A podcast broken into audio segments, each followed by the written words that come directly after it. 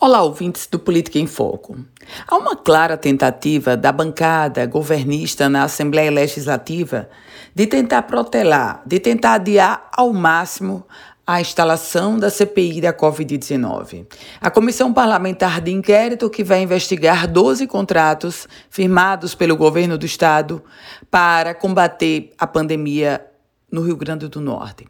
Nesse contexto, a própria bancada governista, aliás, o governo do estado, teve uma derrota. Foi quando a justiça é, negou o pedido do deputado estadual Jacó Jacome. E aí, nesse ensejo, manteve a maioria oposicionista na comissão parlamentar de inquérito. A CPI virá com o formato de três deputados de oposição e dois deputados de situação.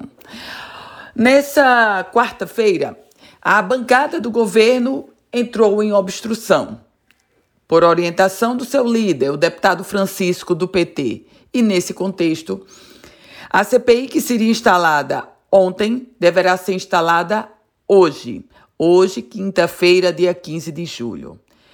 A reflexão que eu faço é: a governadora Fátima Bezerra é candidata à reeleição, isso é fato.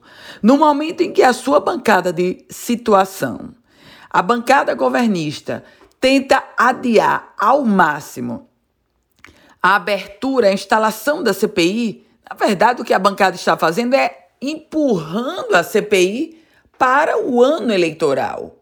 Invariavelmente, toda CPI, independente do desfecho, ela traz um desgaste para a gestão e leva, empurrar a CPI para o ano eleitoral, não seria promover um desgaste para a pré-candidata à reeleição Fátima Bezerra?